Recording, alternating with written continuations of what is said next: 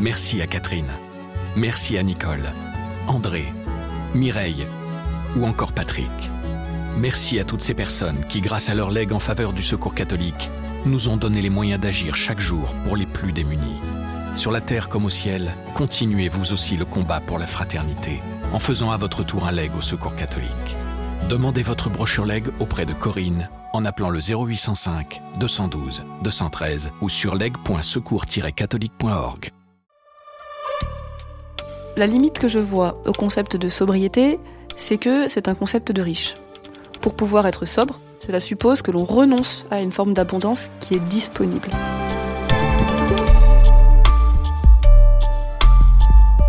Inventé par le penseur écologiste Pierre Rabhi, le principe de sobriété heureuse est régulièrement évoqué comme l'une des clés pour repenser nos modes de vie et limiter notre impact environnemental. Le pape François a lui-même repris ce concept de sobriété heureuse dans son encyclique Laudato Si, publié en 2015 et consacré à la sauvegarde de la planète. Il invitait alors à sortir de nos modes de consommation effrénés, en adoptant un style de vie sobre. Mais qu'entendre exactement par sobriété heureuse? Est-il vraiment possible d'accéder au bonheur en se limitant? Et n'y a-t-il pas un paradoxe à prôner une pauvreté volontaire alors que certains vivent dans le dénuement sans l'avoir choisi? Dans ce podcast, des théologiens, historiens, philosophes ou militants de terrain nous éclairent sur le rôle que peuvent jouer les traditions religieuses. Ils nous aident à mieux comprendre les défis écologiques et nous appellent à passer à l'action. Vous écoutez la cinquième saison de Place des religions. Pour vous, Pierre Rabhi, qu'est-ce que c'est la sobriété heureuse la, la, sobriété heureuse, pour moi, c'est avant tout la voie de la libération.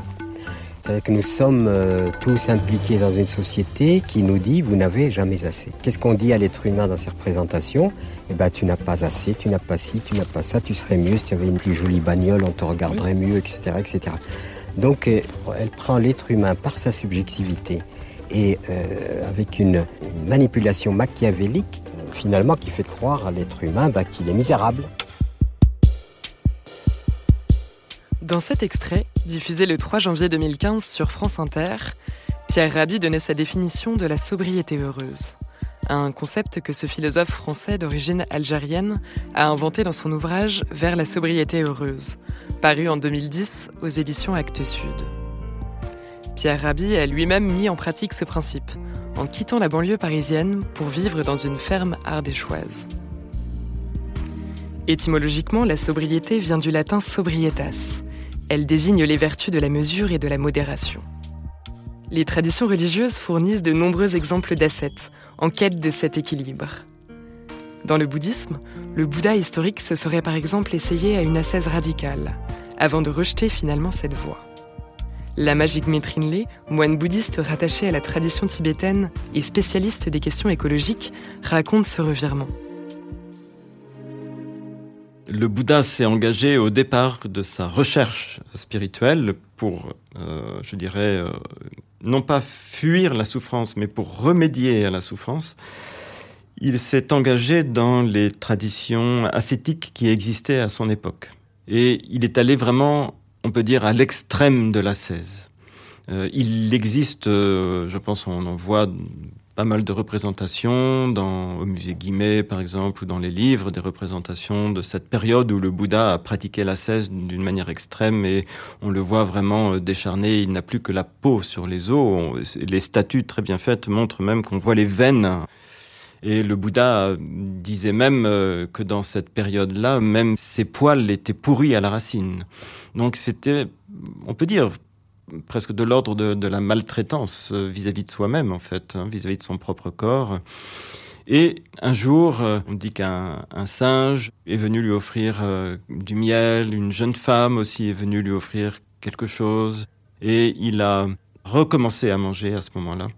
Et il s'en est senti beaucoup mieux, et il a ressenti aussi un grand bienfait au niveau spirituel pour sa méditation. Donc il s'est dit, je suis allé trop loin dans l'ascèse et l'ascèse extrême n'est pas la solution. Et d'où justement, à tous les niveaux dans le bouddhisme, y compris ce niveau-là, cette notion de voie du milieu. De ne pas tomber dans l'extrême de l'opulence, de la jouissance des plaisirs des sens, mais non plus ne pas complètement tout arrêter et euh, vouloir euh, s'empêcher de jouir de quelques plaisirs et de quelques bonnes nourritures euh, dans cette vie en fait.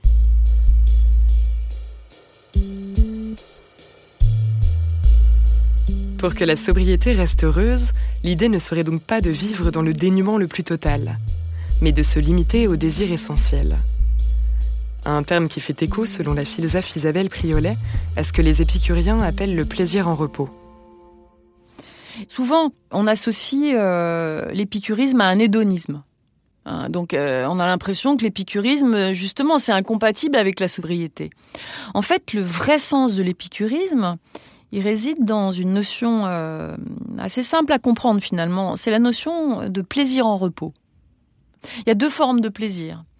Il y a un plaisir agité, de l'ordre d'une excitation, et là on est effectivement de ce côté du toujours plus. C'est quoi le plaisir en repos par rapport à ça? Bah, Je vais vous donner un exemple simple, donné par euh, Monsieur Conche, qui est un grand commentateur d'Épicure que je vous recommande vivement.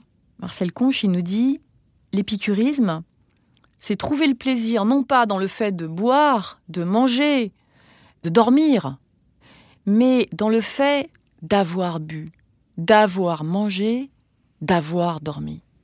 C'est pas l'intensité de la jouissance. C'est finalement cet état de paix, de tranquillité qu'on éprouve quand on sait se satisfaire de ces choses simples. On comprend bien du coup que la sobriété, elle devient heureuse. Parce que ce qui compte, c'est pas la possession de la chose, c'est la saveur que l'on éprouve après avoir euh, partagé un bon repas avec un ami. Être capable de laisser s'échapper la chose, mais garder la saveur, garder ce souvenir comme un trésor, et être capable d'en vivre. Les Grecs nous disent, euh, c'est à 60 ans qu'on est le plus heureux normalement, parce qu'on est riche de tous ces souvenirs, de toutes ces saveurs, de tous ces trésors. Et bah, je trouve que c'est une belle sagesse. Hein. Sobriété heureuse, c'est aussi ça on a ce capital souvenir, ce capital saveur. Et ben, l'idée, c'est de créer des saveurs en faisant un autre usage des biens, un usage euh, qui n'est pas de l'ordre de la captation, mais de l'émerveillement. De... Bon, ça rejoint la louange, hein, le fait de, de dire merci et de profiter juste de ce qui est.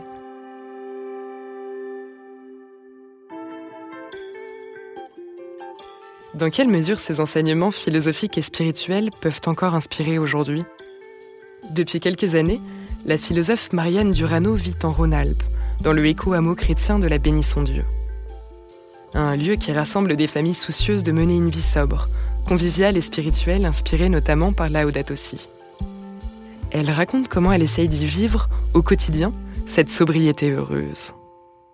On se rend compte que non seulement il n'y a pas besoin d'acheter, mais à partir du moment où les gens savent que vous récupérez, vous vous retrouvez surencombré de choses sans l'avoir demandé. Et une expérience que j'ai toujours faite en termes de sobriété heureuse, ça s'est systématiquement vérifié. À chaque fois que j'ai besoin de quelque chose, soit j'attends suffisamment longtemps et ça finit par me tomber tout seul dans les bras, soit je finis par craquer et l'acheter et le lendemain on me le donne. Un truc tout simple, je cherchais un manteau de femme enceinte. J'ai fini par l'acheter et le lendemain on a donné un. Les rapports que nous entretenons avec les objets qui nous entourent ne sont pas anodins, et les religions mettent en garde contre la tentation du matérialisme. C'est le cas par exemple dans le bouddhisme, comme l'expose Lama Jingme Trinley. Beaucoup de choses comme les habits, les produits cosmétiques sont pour nous des choses superflues en fait, qui participent d'un attachement à l'apparence. Et tout ce qui est attachement, pour nous, entraîne de la souffrance. Parce que quand il y a perte ou dégradation, si nous sommes habitués à porter des vêtements euh, luxueux, des vêtements de marque, etc., et qu'un jour on n'a plus les moyens de s'acheter des, vêtements de marque euh, ou luxueux, ça va être une souffrance pour nous. De même, si on s'habitue à, avoir une apparence euh, physique très apprêtée, très arrangée, avec des produits, etc., même de la chirurgie esthétique, etc., malgré tout, nous allons vieillir et un jour, euh, voilà, on pourra peut-être plus masquer euh, la réalité du vieillissement. Et là, ce sera encore une forme de souffrance parce qu'on n'aura pas pris le temps de s'y habituer justement à, ce vieillissement, etc., à cette apparence. Donc, il y a une raison spirituelle comme cela pour éviter trop de souffrance pour nous-mêmes en fait. Et du coup, du point de vue extérieur, du point de vue écologique, ça a aussi des bienfaits de moins utiliser ces produits, de moins euh, utiliser aussi des vêtements. Et donc, il y a un sens à la fois intérieur et à la fois extérieur.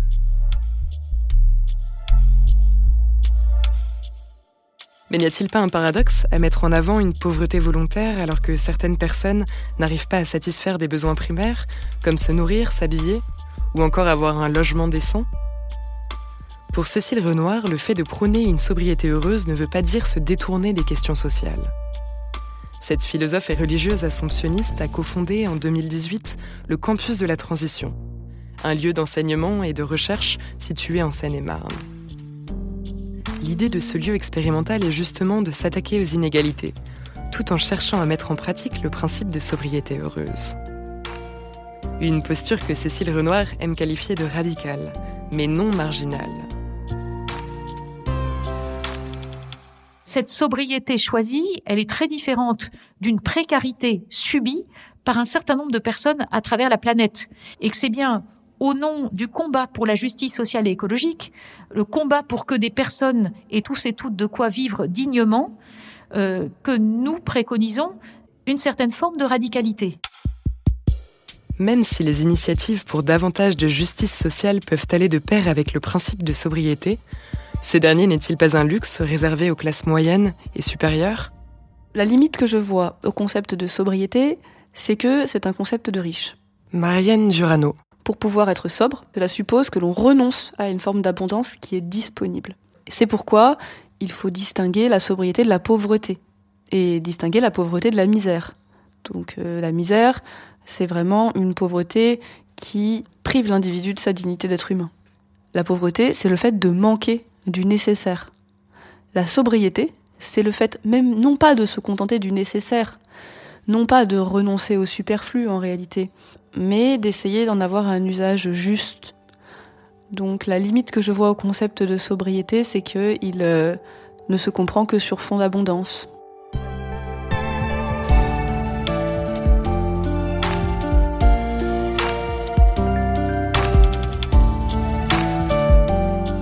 Venez d'écouter un épisode de la cinquième saison de Place des religions. S'il vous a intéressé, n'hésitez pas à le partager et à vous abonner à notre podcast. Place des religions est à retrouver sur toutes les plateformes, sur le site et l'appli La Croix.